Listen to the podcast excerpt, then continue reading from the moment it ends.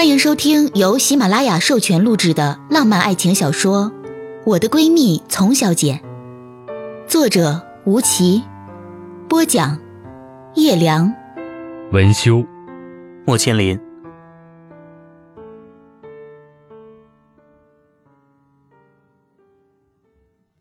第二集，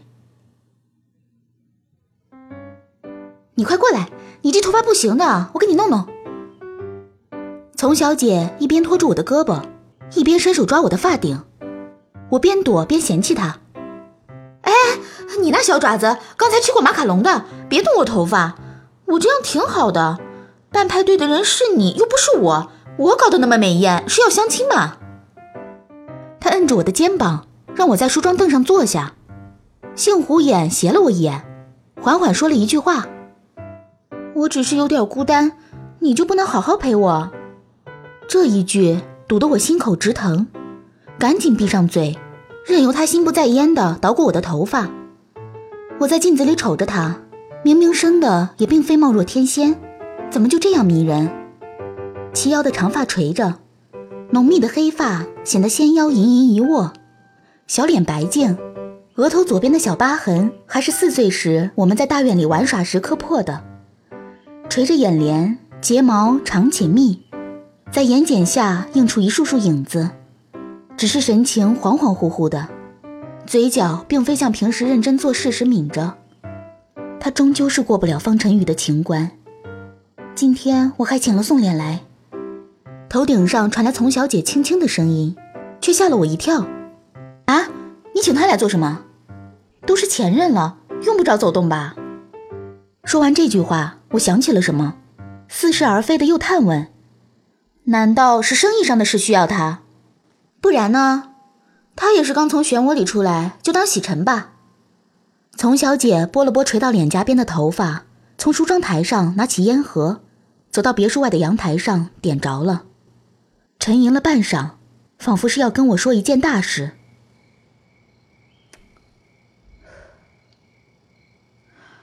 你也知道，我跟宋濂在一起四年。不光是别人习惯了我们在一起，我们也习惯了彼此的存在。刚在一起的时候，我开心极了。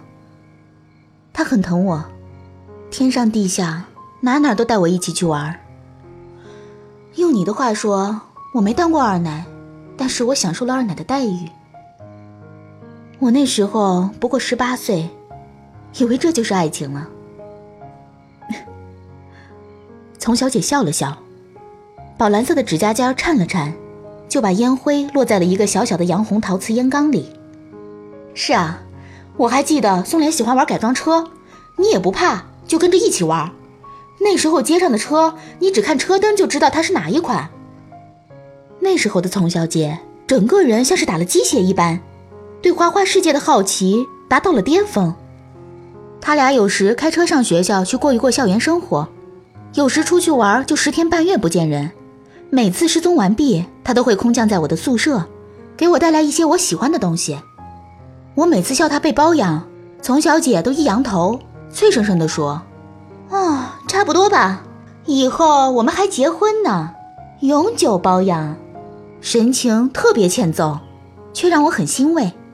跟着玩咖送脸，他学会了赌马、打高尔夫球、抽雪茄、开飞机。潜水等奇奇怪怪的项目，台球打的让我相信他可以参赛。他转头看了我一眼，最后分手。我一直以为最重要的原因是他家里不肯定我。我爸中年得志之后，就再也没动他。他家根基深，并不是非我不可。后来遇见方晨宇，又离开他。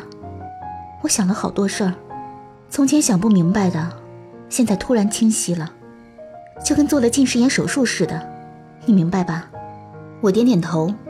他又提到了方晨宇，他已经很久不提他了。有好些事你不知道，总想着过去的事不用再提，其实不是。发生过的事没有一件是白白来的。我十九岁那年跟宋濂在一起的第二个冬天，我怀孕了。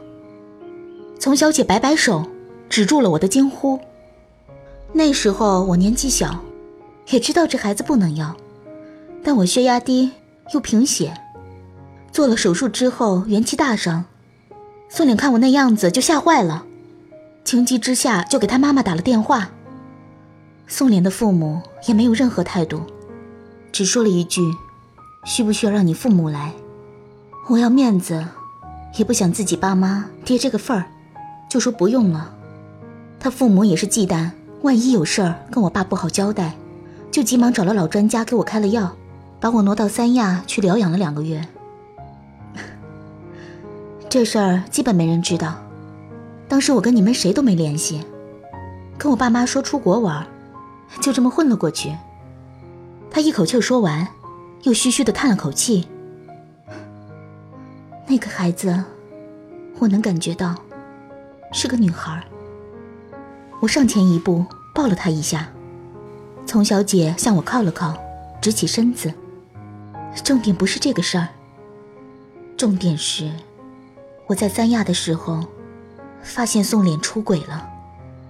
我去，这是唱的哪一出啊？我瞬间急眼了。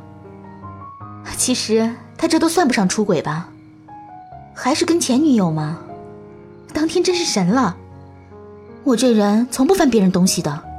那天我洗完澡出来。坐着吹头发，面前就是宋脸的苹果笔记本。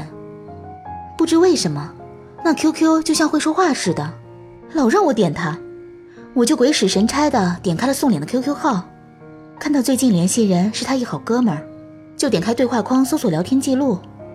最神道的是，我直接搜索了他前女友的名字，好似有人告诉我该怎么做似的。丛小姐笑了笑，看了我一眼。你猜怎么着？我就看到了一段对话。宋莲说：“他回来找我了。”他哥们问：“你还爱他吗？”宋脸答：“爱。”他哥们接着问：“从怎么办？”宋莲说：“她是个好女孩，我不能伤害她。”这段对话让我震惊的说不出话来，不知是该骂还是该叹。我注意到一个细节，宋脸回答爱的时候只用了一秒钟，而回答关于我的问题时，用了一分四十八秒。然后呢？你怎么办了？我啊，我什么都没说。丛小姐咪咪的摊了一下手，又不是第一次了。我跟宋脸在一起四年，一共因为他哭了三次。第一次是我俩在一起半年的时候。他打电话给我，叫错了名字，那次你是知道的。第二次是没隔多久，他说错了我的生日。第三次，就是分手那天。看到聊天记录，你没哭？我听得快崩溃了。他倒是淡淡的，没有啊，都习惯了。好在这三回都是同一个人，宋莲也就是死磕在他前女友身上了。你怎么不问问他呀？也许是有误会呢。吵什么？问什么？问他为什么爱别人？宋脸会说你又闹什么？证据确凿啊！丛小姐盯着我一笑，问：“ 小时候考试没考好，进家门之前，你得特惶恐吧？但你要一回家，你爸就招呼你一巴掌，你肯定瞬间内疚全无，而且觉得自己特有理。但你爸妈要是好吃好喝还供着你，谁也不提这事儿。”你什么感觉？你得自己难受死了还不敢说。他看着我噎住的表情。你忘了，我没看过言情小说，没看过漫画，我是看《谋略术》长大的，这点道理还能不明白？丛小姐像是想起什么似的。不过我刚开始也没这么沉得住气。谁能永远沉住气呢？因为我们永远不知道下一秒会遇见什么人、什么事。我们永远不知道悲伤与快乐谁会先来。您正在收听的是由喜马拉雅出品的有声小说《我的闺蜜丛小姐》。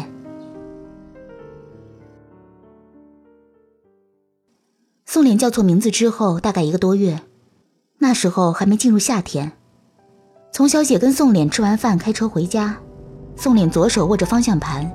右手习惯性的搭在副驾驶丛小姐的大腿上，丛小姐的左手附在他的手上。车疾驰在二环路上，丛小姐想起什么来，说：“哦，亲爱的，我们晚上回去选个车牌号吧。”宋脸看着前方，很自然的接话：“好啊，反正不是我生日三幺二，就是你生日七三零。”丛小姐是摩羯女，生日不是七月。话音刚落，车里的空气一瞬间凝固。宋脸差点抬手给自己一个嘴巴子，丛小姐一言不发。宋脸急忙解释：“ 亲爱的，不是，我没过脑子，我，你你抽我吧，我我真的是我，王八蛋我是，亲爱的你别生气，我真的不是故意的我。”沉默，沉默。丛小姐心里没想别的。只是在心里算计，包里有手机、钥匙、银行卡、现金有多少。车停在了二环路下来的第一个红绿灯路口。丛小姐几乎是在车停稳的一瞬间搬开车锁，拿起包打开门冲了下去，一气呵成。他选择朝左走，因为左边还有车辆停着，宋脸就算追也不可能一瞬间逮住他。他在暖暖的夜风里奔跑，只有一个念头。逃离。丛小姐不是无所不能的，她不是女超人，她下意识的趋利避害的本能，让她只能落荒而逃。跑了多久，她自己都不记得，只记得车门合上后，宋脸不顾行驶线和红灯，踩油门左转的时候，仿佛骂了一句：“跑累了就走，走累了就在马路边坐着抽烟，一边警惕的听着身后有没有熟悉的轰鸣声。”那天晚上，丛小姐有机会改变此后的生活，但她没有。她走在夜幕里的北京城里，华灯初上，车水马龙，那么多盏灯，到底哪一盏在等他回家？他不知道走了多久，一抬眼却是到了三里屯太古里。宋濂第一次和丛小姐约会，就是带丛小姐去眼前这一家竹林里的餐厅吃饭。那时候，宋濂刚开始追丛小姐，什么都舍得往外掏。丛小姐从小就是个对钱财没什么概念的人，当年数钱都不利落，她也习惯了收礼物，并不当回事儿。宋濂打动丛小姐的只是一件小事儿。高中同学在深宅餐厅红薪资聚餐，丛小姐见到了从小暗恋了八年的男孩，酒胆比酒量更大的喝醉了。刚好宋脸是个特别细心的双鱼座男孩，从短信里感觉出丛小姐情绪不好，便开车去接她。刚到东四九条，宋脸就看见丛小姐在胡同里裹着大衣跟朋友们道别，赶紧上前揽住她。丛小姐怎么都不肯说自己家的地址，无奈只能去酒店。一路上，丛小姐还尽力保持仪态万方，宋脸一边端详她骄傲的侧脸。一边微微笑起来，没想到一进酒店房间，丛小姐就崩盘大哭，絮叨着曾经的暗恋史。宋濂一直没说话，陪她坐在酒店地毯上，手里拿个热毛巾，一边给他擦脸，一边听他絮叨。第二天，丛小姐醒来的时候，发现妆是卸了的，隐形眼镜是摘了的，衣服是完整的。宋脸看见他醒了，跟他说：“那男孩住哪？我带你去找他去。”丛小姐一脸惊恐：“你要干嘛？”宋脸一脸严肃：“我问他，你到底哪儿不好？他不要你。”就是这句话，让丛小姐决定跟宋濂在一起。甜蜜才过去了半年多，现在她却流着眼泪站在风中，看着那片竹林。手里拎着宋濂买给他的香奈儿二点五五，心里的憋屈让他奋力把包扔出去，随即砸了一地的化妆品。这一扔，让他更是掩面大哭。他觉得自己活得跟傻逼没什么两样。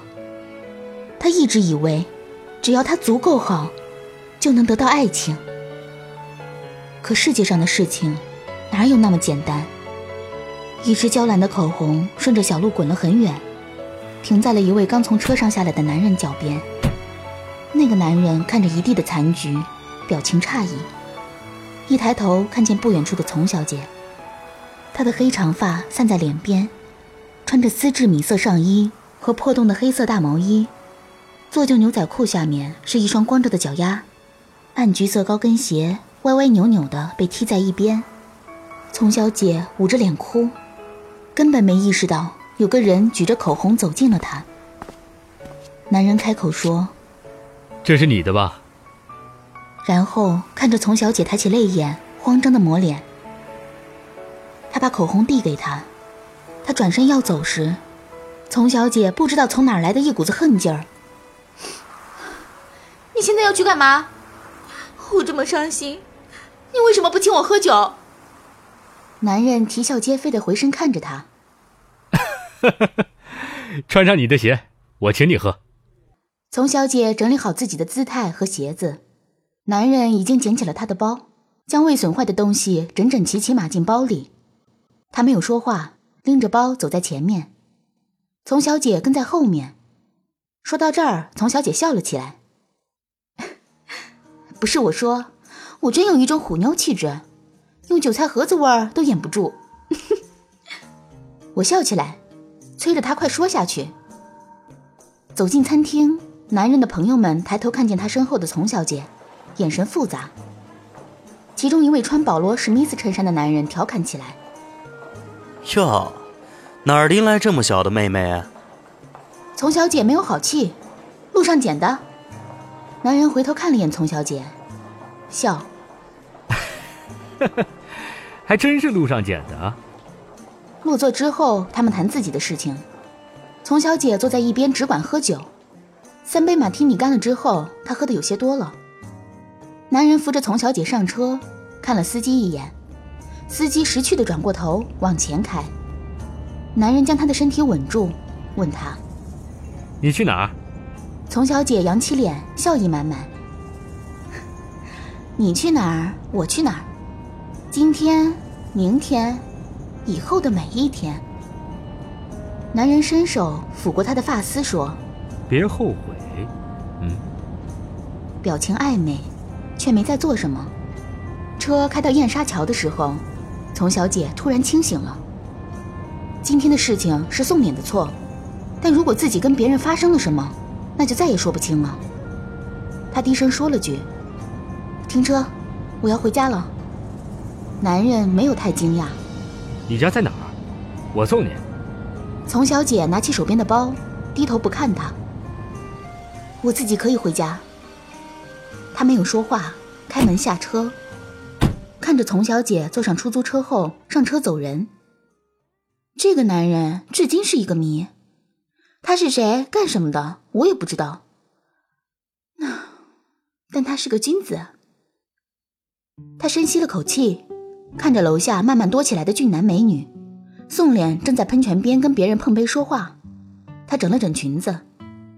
如果那天我跟了别人，跟宋脸就此分手，一切都会不一样，至少不会失去那个孩子。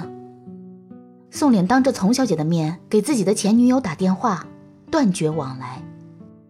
那一年，丛小姐二十一岁，那时她还不懂，关系可以断，联系可以断，生活可以断，断不了的是爱。感谢收听由喜马拉雅出品的有声小说《我的闺蜜丛小姐》，作者吴奇，播讲叶良，文修莫千灵。就能这样了，既然决定了，我唯一能说的是祝你快乐，要你做出选择。我也很舍不第三集，宁愿取消资格，也不想。